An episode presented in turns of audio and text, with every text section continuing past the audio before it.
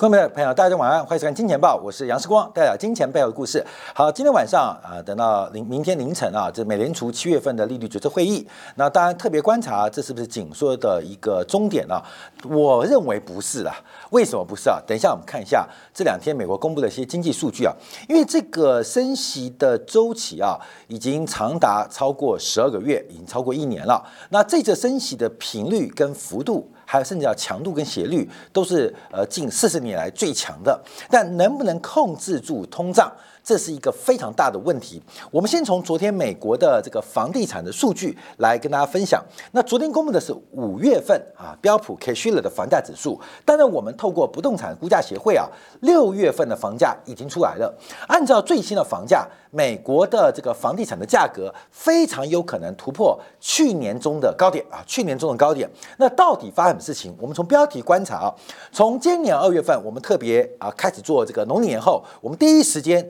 替所有金钱豹观众朋友分享，美国的房价止跌了，开始反弹了。那现在我们要跟大家报告，美国的房价即将进入一个逃命坡的高点。就在第三季度啊，就在第三季度。好，那我们先把数据来观察，因为标普 K 虚了公布的是滞后数据，是五月份的数据。我们从五月份数据来做分享，从两篇报道不同的角度可以看出年增率跟月增率。假如我们从年增率的角度，以华尔街日报的报道，我们看到五月份房价是连续第二个月，四月、五月相较于去年的同比年增是下跌的。跟去年五月份相比啊，这个房价已经下跌了零零点五个百分点，相对于去年的高点啊，已经下跌了有百分之一，这也是史上最短的美国房地产的空头周期。所以，我们现在可以判断，这并不是空头周期，也就是过去这半年来的房价走势告诉我们，真正美国房地产的。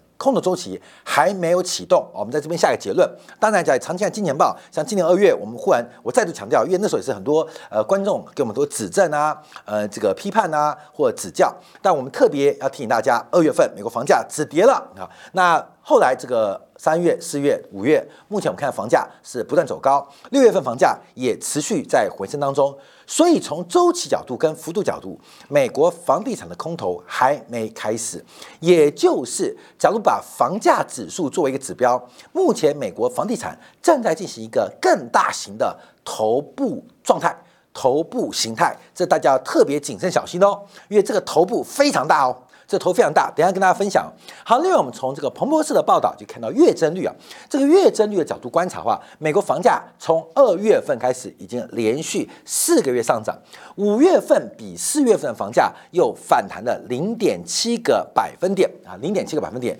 四月份弹了零点七。五月份又抬了零点七个百分点，所以目前从月增率的角度来讲的话，美国房价是持续的再度出现回温跟回升的一个变化。好，那我们看一下房价指数，我们就把年增率的角度给剥夺。事实上啊，美国的房价。呃，有涨有跌。目前我们看，离二零二二年当时的高点啊，当时的高点就去年大概年中的时候高点有一点距离啊，大概有点距离。可事实上，美国房价不一样，像这个芝加哥的房价，相较于去年大概还有百分之五的成长哦。另外，像克利夫兰、像纽约，大概都有百分之三的以上的增长。那为什么美国房价下跌？主要的原因就是包括了旧金山、包括了圣地亚哥、包括西雅图几个西部重要的科技。大城房价是持续走弱，而且甚至出现两位数的跌幅。其实从房价就看到一个很特别现象：为什么房价拉回？主要是被科技股拖累。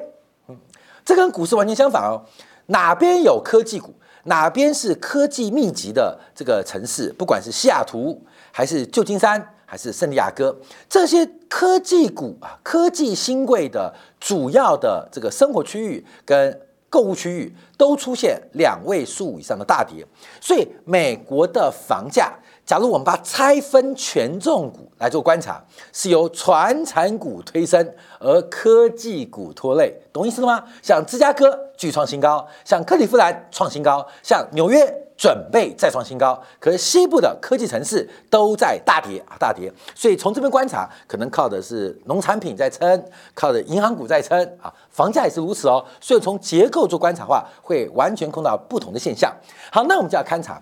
那科技业是美国生产力最高的一个产业，不仅美国，全球都是。那科技股主跌，科技的城市、科技产业为主城市主跌，那由其他像芝加哥、纽约的一个撑盘撑得住吗？所以我们观察以房价指数做观察，正在形成一个更大型的头部，这个平台。从过去这一年多看起来，像是一个更大的头部形态，而这个头部形态可能是美国房地产史上非常难得仅见的一个状况，所以美国房地产的大空或长期的熊市要值得特别慎重跟留意。好，那我们看房价指数啊，因为我们对比一下去年的高点，以全国房价指数去年六月份最高是三百零八点四七。那现在啊，在五月份是三百零五点一五，只要按照全美不动产协会的估计话，现在这个房价指数大概应该会到三百零六，也就是全美的房价指数，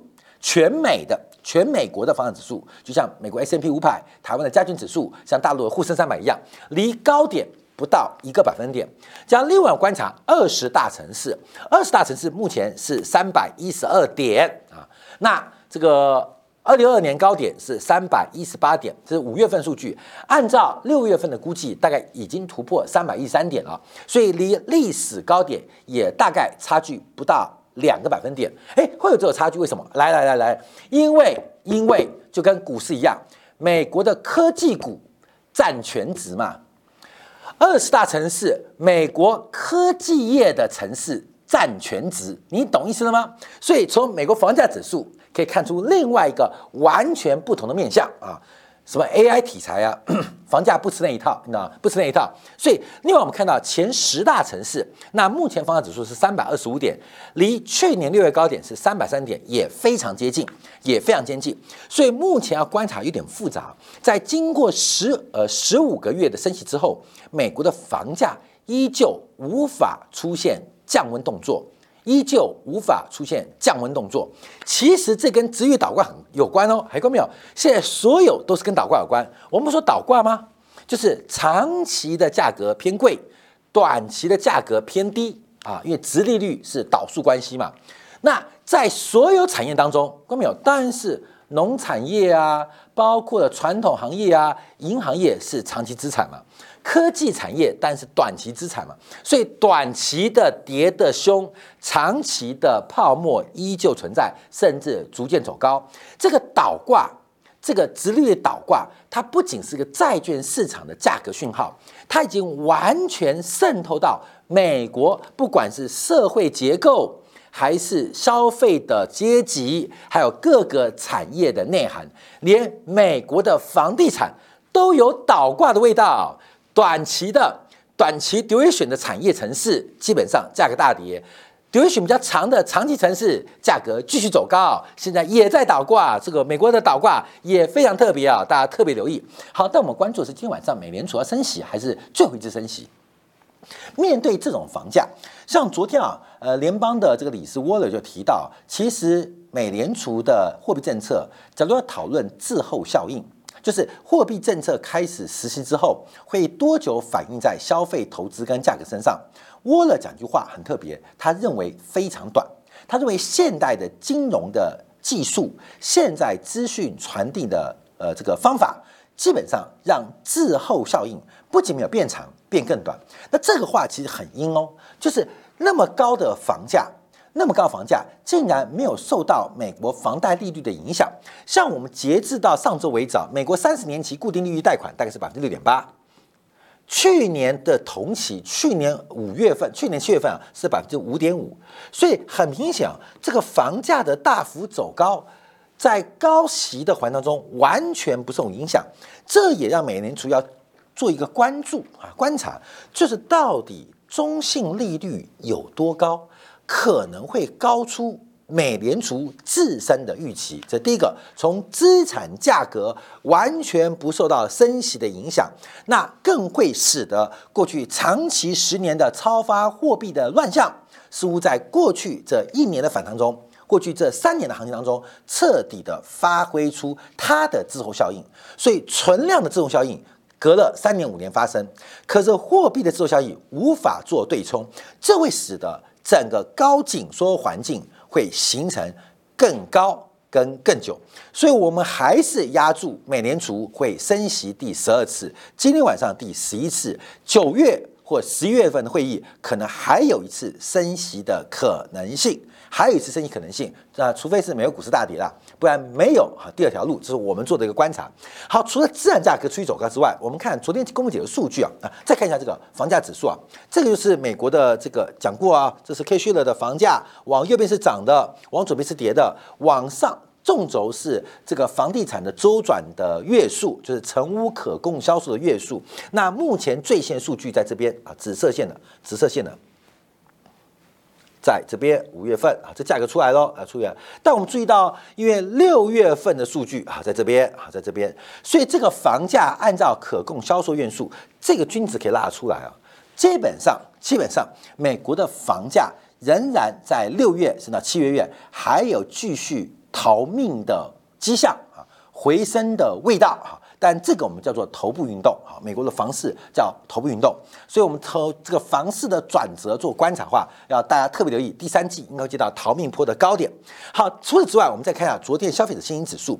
昨天公布的所有数据都对于今天晚上美联储的决策跟鲍威尔的谈话形成相当。鹰派的一个刺激，因为昨天啊，美国大型的这个企业联合会，就是美国智商会啊，Conference Board 所公布的七月份最新的美国消费者信心指数来到了一百一十七，这个数字有多高？是创下近两年以来最高的水平。好，各位朋友，这蓝色这条线，目前美国消费者的信心正在出现非常快速的回温跟回升。正在出现非常快速的回温跟回升，同样看密西根大学的消费者新指数也已经开始出现了反弹跟回温，反弹跟回升。所以不管从 Conference Board 还是密西根大学呃编制的消费者信心指数，我们长期观察美国消费者信心指数，就这两个都出现了一个回温。可是，一样跟大家报告，因为从周期的角度做观察，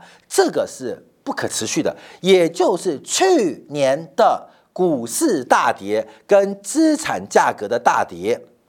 它只是一个头部运动当中的一个调整波，真正的头部原来根本没有完成。假如我们这个假设是正确的，美国后面的资产价格，不管是股市跟房市的跌幅。跟下跌的时间将会远远超出预期。我再强调，因为去年上半年股市跌很凶嘛，债市跌很重嘛，房地产也快速的降温拉回嘛。可是从目前消费者信心指数对比 K 虚了的房价指数，都可以看出来，其实根本就没有进入空头周期，正在进行一个更大的头部的运动。这是大家要特别做观察跟留意的哦，也就是后面的资产的清算、资产的这个清结算可能会非常非常的难堪，而且非常非常的呃时间会拖得非常非常久。好，我们再回来看一下，因为从 Conference 公布的数据当中，从消费者信心指数，还有对于当前包括了劳动力啊、商业环境，还有对于未来前景看法，全数在反弹。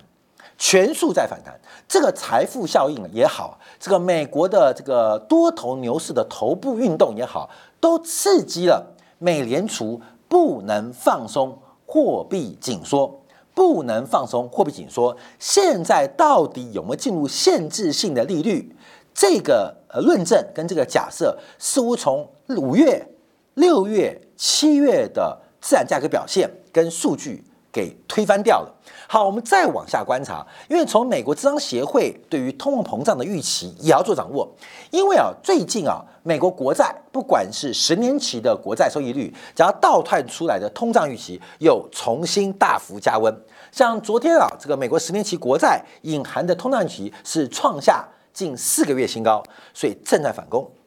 金融市场的反应很明显。那虽然美国 Conference Board 公布的这个消费者对未来十年的物价预期啊是下跌的，可是这边是领先指标，所以很快的通胀预期的回升也是值得做观察跟期待的。大家注意到，像台湾地区啊，下礼拜一不管是汽油、柴油，叫调升零点三块，就要升三角喽。好久没有涨油价了。同样，在美国也出现了。各地开始大幅调高汽油价格的一个动作跟趋势，尤其是你看，不管是纽约轻原油期货还是布兰特原油期货，你看不出来，事实上。原油现货的价格现在出现了深水啊，现货价格相对于期货出现了深水，而这个深水会切切实实的反映在消费者的口袋，呃呃厚薄之中啊，所以要大家做观察。好，我们再往下做留意啊，因为从整个 S M P 五百跟美国资商协会的劳工市场的相关指标做观察，因为劳工市场的一个。呃，热度又重新做加温。那过去要观察，因为这个数据啊，这个数据跟 S M P 五百，我们可以讲是有一点正相关，有一点正相关。所以又再度确立一个问题，就是原来去年上半年的大跌，现在受观察只是一个多头的急速修正。真正的大型头部还没有完成，所以对比去年年初高点跟今年第二季的可能出现的高点，这形成一个非常跨度极大，而且本身头部的深度极深的一个大型的头部平台区间，这是目前我们要做的观察哦。好，观察哦。好，那我们再看一下啊，这个这个数据我们就可能跳过不讲了。我们再看一下制造业数据。自从我们是上个礼拜讲到这个纽约州嘛，七月十五号，这个纽约州的这个美联储指数之外啊，这个里斯曼分行也公布了这个呃制造业指数。美国十二家分行有五家分行会公布制造业指数啊。那昨天公布的是里斯曼，那里斯曼的这个最新数据啊，基本上是出现温和的反弹，温和的反弹。但以三个月的平均移动值，它出现了回温。那为什么观察里斯曼呢？我们特别把里斯曼分行给放大做观察。十二家分行，大家对于旧金山分行、纽约分行、芝加哥分行可能都很多的。理理解用想要知道，那里士曼分行对大家讲比较陌生。事实上，里士曼分行管辖的区域跟统计区域分别包括哥伦比亚特区啊，华盛顿是他管的，马里兰州、维吉尼亚州、北卡、南卡，还有包括西维吉尼亚这个大部分地区。那这些地区啊，大概在美国 GDP 的百分之九。那事实上是一个重要的制造业基地吗？部分产业是啊，部分产业是。我们今天小编把它抓出来过观察，因为事实上。里斯曼管辖的区域，假如大家对这个地方了解，像马里兰州、维吉尼亚州，这基本上都是非常非常纯白的，就是昂格鲁萨克逊民族的精英的住所啊。假如你从 Google 地图就看到这马里兰州啊，那个高尔夫球场啊，每一家的花园啊、大洋房啊，美国的精英阶级最传统传统的昂萨人就住在这个地方，所以它什么产业？就是军工产业，不管是洛克希德马丁。雷神科技、波音，还有包括洛斯洛普、格鲁曼，还有通用动力，基本上在这边不是总部在这边，就是重要的研发生产的基地在这边。所以里士曼分行其实也部分反映的是美国的军工产业，也不是部分反映美国的军工产业，这是美国最核心的地区，最核心地区包括了从政治、从美元地位到美国的制造业的相关的强度。都在这边啊，包括美国军事的造船厂基地都在这边，所以里斯曼分行它代表这个指标，我们是稍微做个分享。那这个指标刚看起来是负值嘛？为什么负值？因为里斯曼的制造业指数它的算法跟 ISM 不一样，跟纽约不一样，它是以出货量作为第二大权重，以新订单作为第一大权重，雇佣关系做第三个权重，就这个三个权重。合计加起来就等于百分之百，所以其他数据，什么金压订单、产能利用率，都是提供指标、提供数字，但不纳入宏观总和指标当中。那这次数字下滑，主要原因是包括了新订单跟出货的下滑，但就业数据出现非常明显的反弹。所以目前美国包括了自然失业率，包括了自然中性利率，可能都要进行大规模调整。就是美国目前的。债务存量跟储蓄关系，从整个资产负债表的角度，在中美脱钩的大背景之下，美国的自然利率可能远远高过之前布拉德预估的百分之五到百分之五点五，甚至超过百分之六，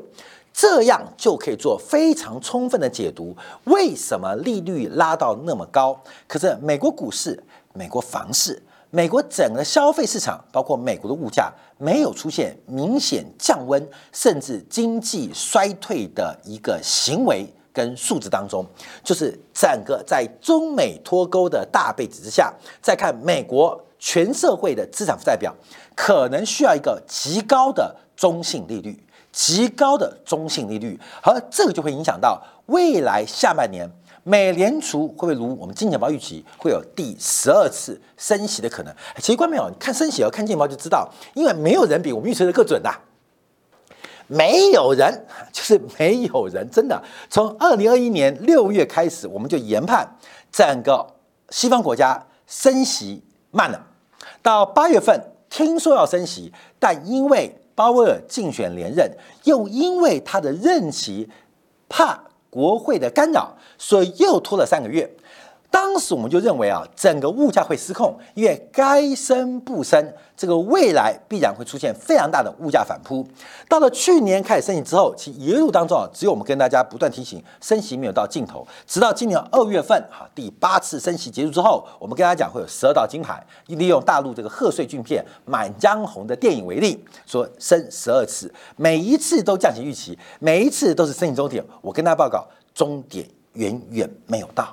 终点远远没有到，所以今天我们要观察几个数据啊。从刚刚的房市，再看到消费信心。好，我们再往下观察，这是美联储自己内部所统计的制造业指数，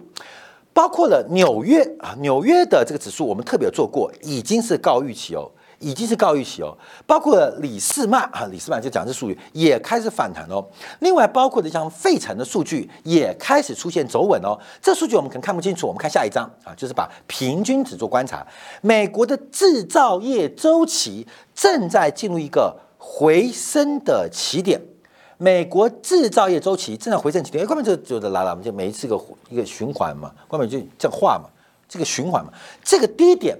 这低点感觉已经出现哦，已经出现了。为什么会出现？不是时间商业周期关系，是美联储的货币政策竟然没有影响到制造业的库存周期，这是一个非常奇葩的事情。就是这一波的衰退，其实严格来讲，我们可以解读为美联储升息的影响。可它的反弹，在美联储没有降息之前，它就开始反弹了。那叫事后观察。原来前面的制造业衰退其实是误会一场，跟美联储的货币政策没有任何的毛关系，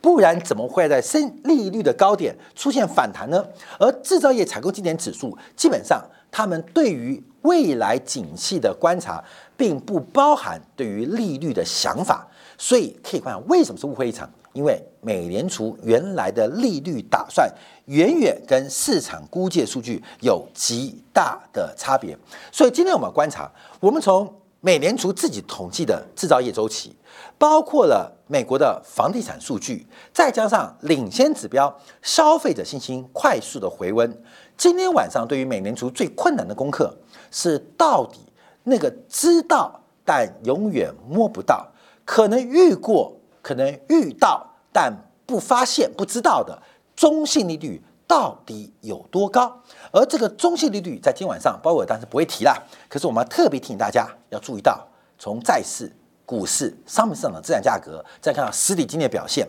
可能最终的利率水平会远远高于。所有人的预期分享给所有金钱豹的观众朋友。好，休息片刻，我们在精彩部分就要分享美国财报，因为昨天财报很刺激啊。这个在呃这个 Chat GPT 的热潮之下，呃 AI 人工智能热潮之下，微软跟 Google 在为新时代的话语权、跟流量、跟垄断权在全面竞竞竞争的同时，结果 Google 意外交出一个非常优预期的财报。而微软财报却是低于预期，这个微软跟 Google 的维估大战到底谁输谁赢？而 TI 的财测更是把今天台湾的半导体股一次给击溃，全军覆没。那 TI 的财测又讲了什么？这个张忠门、张忠谋从 TI 的出身，TI 的重要性能够影响到全球科技业的指标吗？薛平克在今两分为大家做进一步的观察解读。